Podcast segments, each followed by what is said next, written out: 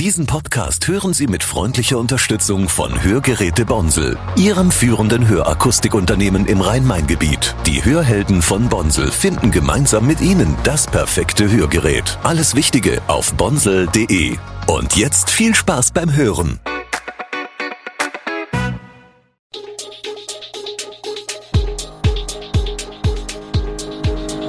Gude, unser morgendliches News Update. Das Wichtigste aus Südhessen für Sie im Überblick. Guten Morgen aus Darmstadt an diesem 31. Juli.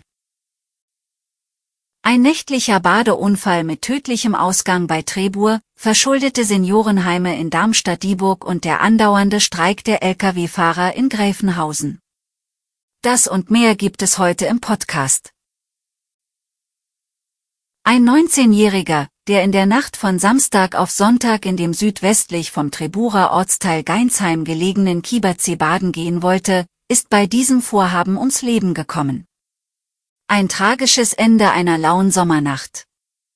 Nach Angaben der Freiwilligen Feuerwehr Geinsheim ging der junge Mann gegen 0.20 Uhr ins Wasser, und als er zehn Minuten später noch nicht ans Ufer zurückgekommen war, alarmierten Freunde von ihm Rettungsdienste und Polizei.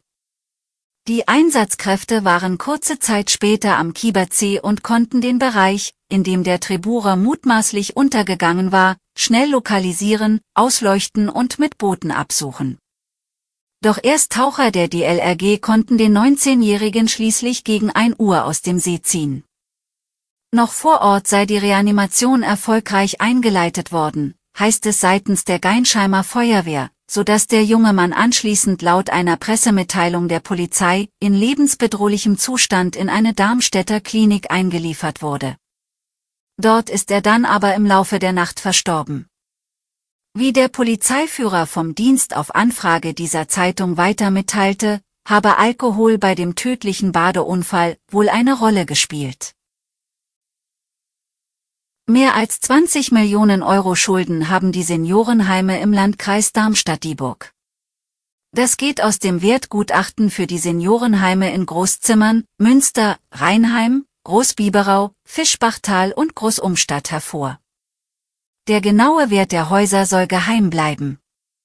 Mit dem geplanten Verkauf der Häuser entscheidet sich, wie viel Restbetrag an die jeweiligen Kommunen verteilt wird. Nach dem Verkauf können die Pflegeheime an einen Investor verpachtet werden. Die Unterlagen für den Bieterwettbewerb werden derzeit vorbereitet, eine Entscheidung soll bis zum Spätherbst fallen. Trotz der Herausforderungen durch steigende Baupreise und Zinsen ist man zuversichtlich, ein gutes Ergebnis zu erzielen. Der Schätzpreis für die Häuser liege im erwarteten Bereich, der tatsächliche Verkaufspreis hänge aber vom Markt ab, so Landrat Klaus-Peter Schellhass. Interessenten müssen die Pflegegesellschaft Gersprenz als Mieterin akzeptieren, der Mietpreis stehe aber noch nicht fest. Die App Parknotruf ist jetzt auch in Darmstadt verfügbar. Mit der App können Falschparker auf privaten Parkplätzen gemeldet und abgeschleppt werden.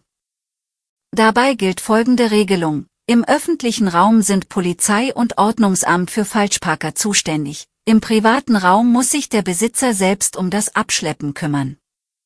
Ob auf dem Privatparkplatz vor der Haustür oder auf dem Firmenparkplatz, die Kosten für den Abschleppdienst muss der Besitzer in der Regel selbst tragen und dann darauf hoffen, dass er sie vom Abgeschleppten erstattet bekommt. Mit der App müssen nur das Kennzeichen und Fotos als Beweis eingereicht werden. Der Abschleppdienst wird dann automatisch benachrichtigt. Die Kosten übernimmt der App-Betreiber, der sich das Geld vom Falschparker zurückholt. Registrierte App-Nutzer erhalten Warnschilder für ihren privaten Parkplatz und können Falschparker melden. Die App wurde von den Gründern der Parknotruf GmbH in Kiel entwickelt und ist bereits in anderen deutschen Städten aktiv. Seit einer Woche sind halbierte Brote in Pfälzer Bäckereien nicht mehr erhältlich. Das Landesamt für Mess- und Eichwesen hat bei verdeckten Käufen festgestellt, dass die halben Brote oft nicht wie gesetzlich vorgeschrieben gewogen wurden. Als Folge erhielten einige Bäckereien Bußgelder in dreistelliger Höhe pro Fall. Die CDU-Fraktion des Mainzer Landtags gibt an, dass die Einstellung des Verkaufs von halben Broten auf eine EU-Richtlinie zurückzuführen ist und bezeichnet dies als Schildbürgerstreich. Martin Brande, parlamentarischer Geschäftsführer der CDU-Fraktion, äußert Unverständnis über das Verbot und betont, dass halbierte Brote traditionell zum halben Preis gekauft werden, vor allem von älteren Menschen und Singles. Er sieht keine Notwendigkeit für eine Regulierung in diesem Bereich. Das deutsche Eichgesetz schreibt jedoch vor, dass Brot vor dem Verkauf gewogen werden muss, und das Durchschneiden im Laden ohne erneutes Wiegen wird als Verstoß gegen das Gesetz betrachtet. Ausgenommen von dieser Pflicht sind Brötchen und Backwaren bis 250 Gramm.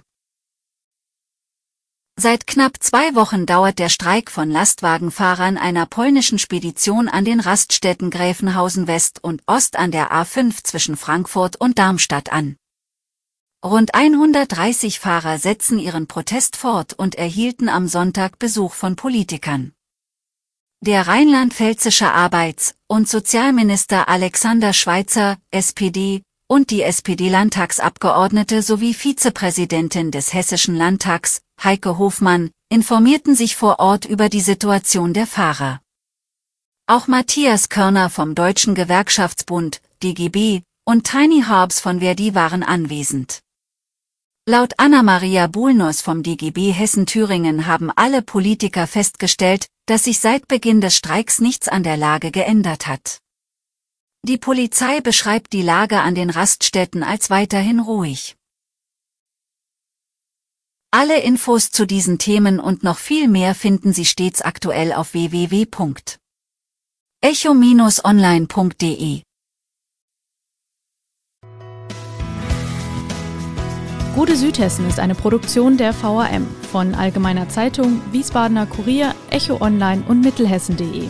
Redaktion und Produktion die NewsmanagerInnen der VAM. Ihr erreicht uns per Mail an audio.vam.de.